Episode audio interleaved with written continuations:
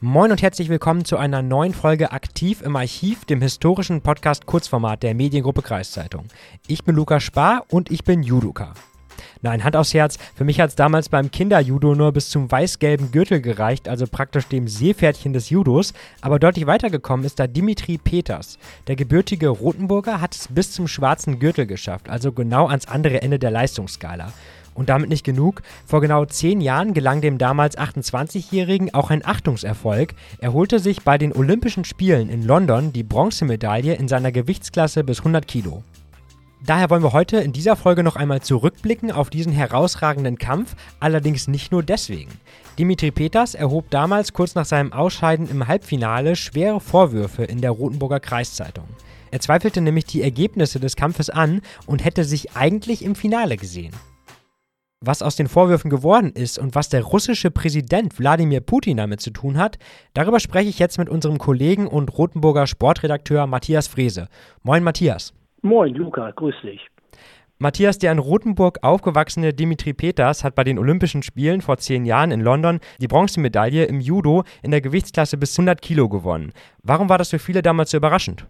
Puh, ich weiß gar nicht, ob das wirklich so überraschend war. Also für uns war das ja schon äh, so, dass äh, Dimitri Peters auch schon vorher international relativ erfolgreich war. Der war schon ein paar Jahre vorher, war ja mal EM-Dritter und war auch vier Jahre vorher als Ersatzmann schon mit in Peking gewesen.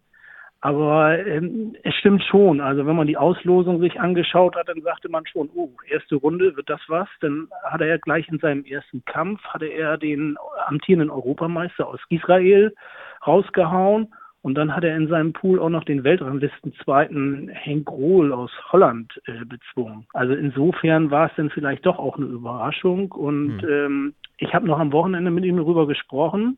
Und er selbst sagte darauf noch, er war kein Top-Favorit, aber hat sich als Medaillenkandidat selber gesehen und er war einfach total mental gut drauf. Das war so sein Tag und äh, er sagte so original, ich bin über mich hinausgewachsen. Hm. Vielleicht ganz witzig auch noch in dem Zusammenhang, äh, wir hatten damals exakt am Tag des Kampfes so ein ganzseitiges Bild äh, von Dimitri Peters bei uns veröffentlicht. Hm. Äh, mit nacktem Oberkörper war er da zu sehen. Das Bild hing dann auch noch einige Monate später bei uns äh, auf der Redaktionstoilette, weil die Kolleginnen es da aufgehängt hatten und es wohl ganz schön fanden. Oh, sehr gut. Ja, perfekt. Neben der Freude über den beeindruckenden dritten Platz hat Dimitri Peters ja damals aber in der Rotenburger Kreiszeitung auch noch einen ziemlich brisanten Vorwurf geäußert. Im Halbfinale hat er gegen den ebenfalls russischstämmigen Tagir Kaibulaev verloren, der am Ende dann die Goldmedaille gewonnen hat. Peters hat aber vermutet, dass dieser Sieg nicht ganz mit rechten Dingen zuging. Was genau war denn da sein Verdacht? Ja, stimmt, hast du recht. Also auf der Tribüne hatte damals jemand Platz genommen, der Wladimir Putin heißt. Der war nicht nur damals schon russischer Präsident, äh, sondern er war auch ähm, Träger des schwarzen Gürtels im Judo und Ehrenpräsident des Internationalen Judo-Verbandes. Und Peters hat damals vermutet, dass Putin äh, die Kampfrichter im Halbfinale beeinflusst hätte mit seiner Anwesenheit alleine. Da ist er auch noch heute übrigens von überzeugt. Also er glaubt also tatsächlich immer noch, ähm, ohne Putin in der Halle hätten die Kampfrichter möglicherweise ihn als Sieger gesehen und dann hätte er natürlich um Gold gekämpft und nicht um Bronze. Hm. Gab es dafür noch irgendwie weitere Anhaltspunkte für seine Kritik oder für seinen, seinen Vorwurf? Nee, bewiesen konnte das natürlich nie werden. Aber der Kampf war schon extrem knapp. Der war ja auch in die Verlängerung gegangen und dann gab es halt diese Kampfrichterentscheidung. Was aber vielleicht in dem Zusammenhang noch ganz interessant ist, ähm, Putin war damals Ehrenpräsident des Internationalen Verbandes. Äh, diese, diesen Titel quasi, der ist ihm jetzt im Februar mit Beginn des äh, Kriegsbeginnes aberkannt worden. Mhm, okay. Und Peters hat, Peters halt dann auch seine Medaille. Sehr gut. Ähm, jetzt Jetzt hast du ja im vergangenen Jahr auch nochmal ein großes Interview geführt mit Dimitri Peters und mhm. ähm, da ist ja auch ein bisschen daraus hervorgegangen, dass er heute inzwischen dem Judo den Rücken gekehrt hat. Was macht Dimitri Peters denn heute?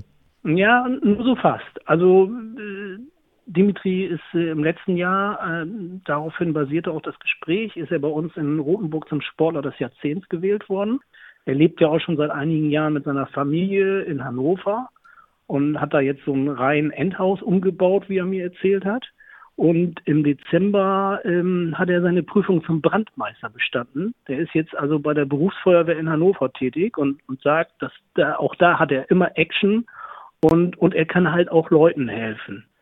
Er steht aber tatsächlich äh, auch immer noch auf der Judomatte, zwar nicht mehr international, aber in der Bundesliga kämpft er für einen Club, der heißt KSV Essling, das ist in äh, Süddeutschland. Da macht er, glaube ich, so acht Kämpfe im Jahr und äh, aber natürlich äh, längst nicht mehr auf diesem Level, wie er es damals gemacht hat. Er ist ja inzwischen jetzt auch 38. Er kämpft auch nicht mehr im Halbschwergewicht, sondern das ist inzwischen das Schwergewicht. Aber ähm, wie man ihn kennt, der ist trotzdem immer noch topfit.